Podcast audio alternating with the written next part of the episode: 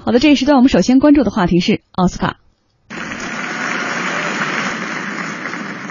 And the Oscar goes to Leonardo DiCaprio. This is the first Oscar and sixth nomination for Leonardo DiCaprio. Thank you. Thank you all so very much. Thank you to the Academy. Thank you to all of you in this room. I have to congratulate the other incredible nominees this year um, for their unbelievable performances. Uh, the Revenant was a product of the tireless efforts of an unbelievable cast and crew I, I got to work alongside. First off, to my brother in this endeavor, Mr. Tom Hardy. 嗯，感谢了一堆人。对，这一段录音呢是今天上午哈，我们看到第八十八届奥斯卡金像奖颁奖典礼上，演员莱昂纳多·迪卡普里奥终于凭借着影片《荒野猎人》赢得了奥斯卡最佳男主角的桂冠。就像刚才呢，呃，司仪宣布是他获奖之后，他那段感言一样，真的不敢想象，不可思议，竟然说我获奖，我要感谢太多人，我的各种兄弟，我的各种导演。嗯，很多呃喜欢他的中国影迷都叫他小李子。早在一九九三年，他就凭借在影片《不一样的天空》当中的表演，获得了第六十六届奥斯卡最佳男配角奖的提名。之后呢，主演过不少大家耳熟能详的影片，比如说《泰坦尼克号》《飞行家》啊，《血钻》，还有《盗梦空间》《了不起的盖茨比》等等吧，一系列影片。这一次的奥斯卡金像奖呢，已经是小李子第六次获得奥斯卡提名了，并且是第四次获得了奥斯卡最佳男主角提名。陪跑多年，终于是抱得了小金人。不光是他自己非常激动，一起出演《泰坦尼克号》的老搭档，获得本届奥斯卡最佳女配角提名的凯特温斯莱特，也就是当年的 Rose，比小李子本人还要激动，当场落泪了。嗯。这个这次获奖的这部影片叫《荒野猎人》啊，除了主演小李子拿下了最佳男主角，还有导演呃伊纳里图也把最佳导演奖收入了囊中啊。这位导演在去年已经凭借影片《鸟人》获得过一次奥斯卡最佳导演奖了。同样备受关注的最佳女主角，则是由电影《房间》的主演年仅二十六岁的布里啊拉尔森获得了。今天上午的朋友圈全部被小李子的故事刷屏了，多励志，多感人啊！不用看电视了，基本上各种小视频截图都在朋友圈里，就是已已经足够充分的一个展示了。嗯，对，所以大家这么关注的原因，是因为小李子六次提名，陪跑了二十年，终于拿奖了吗？我我觉得是这样，就说所有这个励志的故事都是大家比较感兴趣的，嗯、因为这个小李子其实已经坚持了二十二年了，从他出道到现在，嗯、从一个青涩的小伙子，对，很鲜的鲜肉，嗯、现在已经变成一个中年的大叔，尤其是我陪跑二十二年，对，很多影迷其实一直陪伴着他这个成长，对。对，尤其是前两年那个了不起的盖茨比，嗯，很多人印象非常深，包括《华尔街之狼》啊，对，然后到今年。终于能拿到这个奖，大家也觉得是是挺不容易的。嗯，最重要的是，其实每次呢，大家都会觉得他的影片是很精彩的，而且呢，基本上也觉得他这么多年的表现，不论是名气或者是表演，也是值得获得这个荣誉的。但是每次都有更强劲的对手出现，所以总是败北。这么多次之后，二零一四年那次败北，大家都认为他应该气馁了，可能也就这样了吧。他也说他要休息一段时间，可是没想到这两年之后又拿出了刚才我们看到荒。荒野猎人，拍摄非常辛苦，大冷天里天天就那样坚持，终于拿到了。这个从从某种角度上来讲，我觉得这个评奖奥斯卡的专业性凸显一般。他一般来说呢，很少因为呃观众的呼声来给予一个演员不会演技上的肯定，不会去 受到外界的影响。对，那这次呢来说呢，当然也有一部分观众说，呃，他是这个得到了认可，但是也很多观众说是给予一种。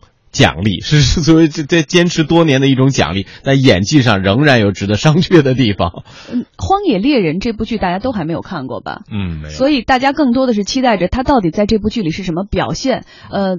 大部分的评委会认为说非常的亮眼，所以我们再来看一下，呃，莱昂纳多拿下了奥斯卡的影帝，竟然盖过了今天的股市暴跌哈，占领了朋友圈。我们刚才也讲到了，有网友就说了，奥斯卡再不给奖杯，小李子都要投身科技圈了。哎，这得解释解释了，为什么他要投身科技圈呢？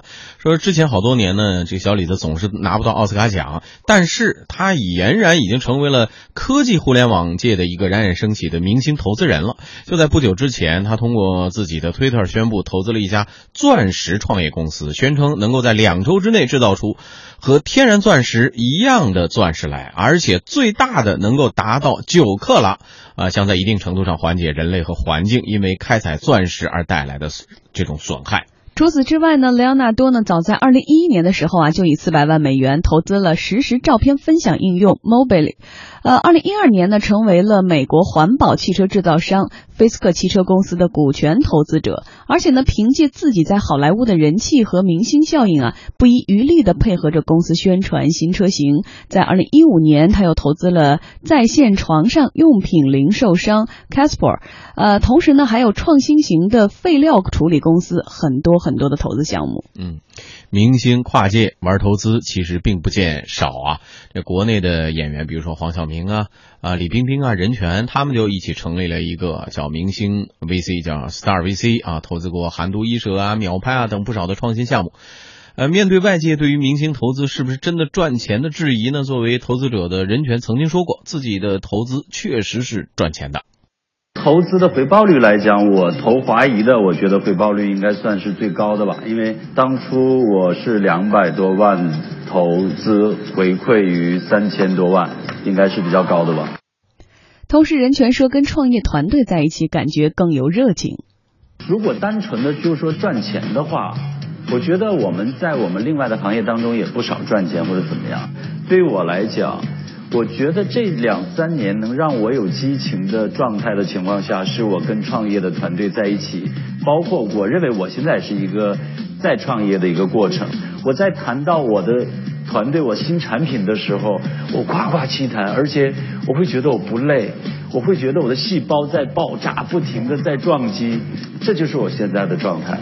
嗯，再比如说，作为歌手的羽泉组合成员胡海泉也做过不少的投资项目，包括机器人项目、潮牌电商等等。同时呢，他还在探索音乐产业新的商业模式。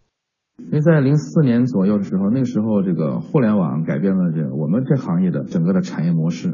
然后我作为从业者，也是经营公司的这个经营者，其实必然要开始思考未来该怎么办，解决方案是什么。于是乎，要需要认识或者是学习更多的互联网的朋友和知识。在这个过程中，我慢慢发现自己的兴趣点也在转移。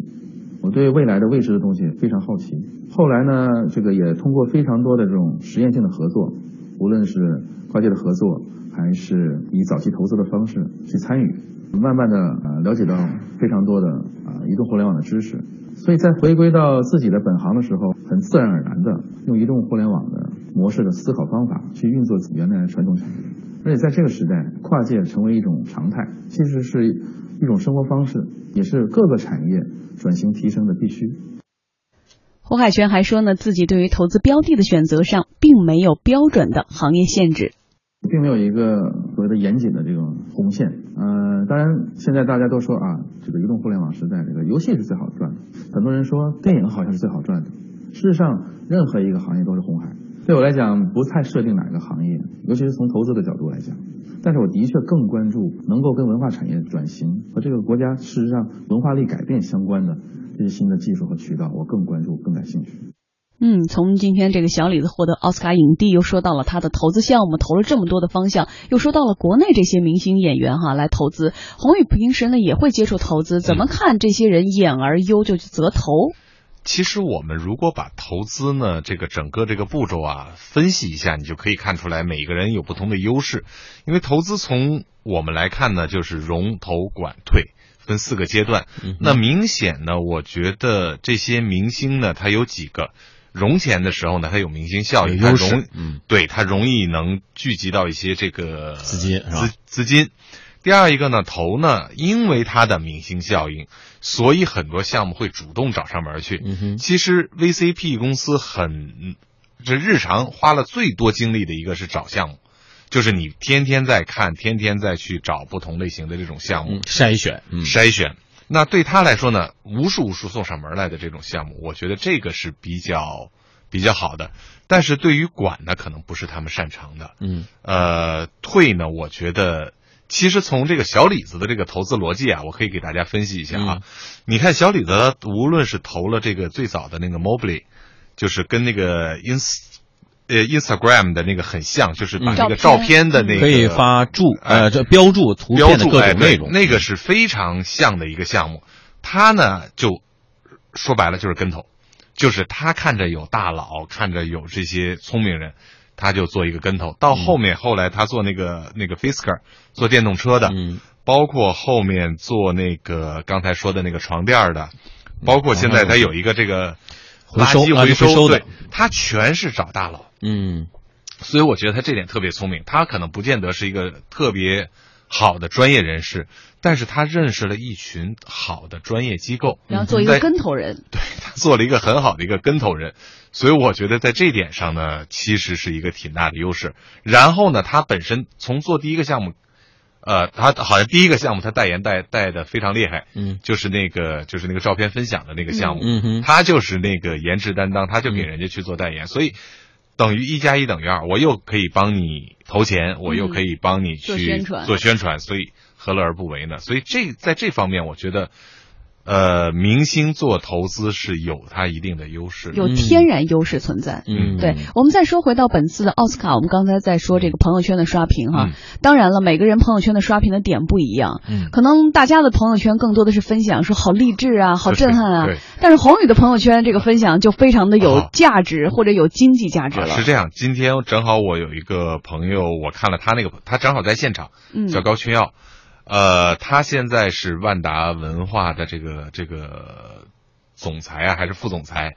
他发了一个朋友圈，我觉得就蛮有意思的，嗯哼，因为今年的这个最佳的那个影片奖是那个叫 Spotlight，嗯嗯叫聚焦，聚焦，对。嗯这个影片的这个制片公司呢叫 Open Road，、嗯。而这个制这个影片的制片公司上一集叫 AMC，就是美国最大的那个院线，嗯，而这个院线呢是被万达收购的，对，嗯。其实反倒等于说呢是一个万达的一个子公司，嗯，制作了一个影片，然后得了这个最佳影片片奖。嗯。其实从某种程度上呢，我觉得这题这个还是蛮励志的，因为我我我我因为刚刚发生嘛，嗯，我没有看到有什么媒体报道，但嗯。是只是从朋友圈看到。对，换一个意义来说，，就是我们是首要报道，呃、可以可以说是嗯。我国的万达集团嗯。获得了一个奥斯卡的最佳影片奖，可以这么说吗？从某种程度上，或者是他间接投资的一个公司，嗯。获得了一个奥斯卡奖。嗯所所以我们刚才一直在说，在这个奥斯卡上，到底是不是谁是最大赢家？陪跑二十年的小李子是一个赢家。对，再从另外一个角度讲，可能明天的新闻铺天盖地了，当然是我们经济之声天下公司首先报道的，嗯然后被各种转载的。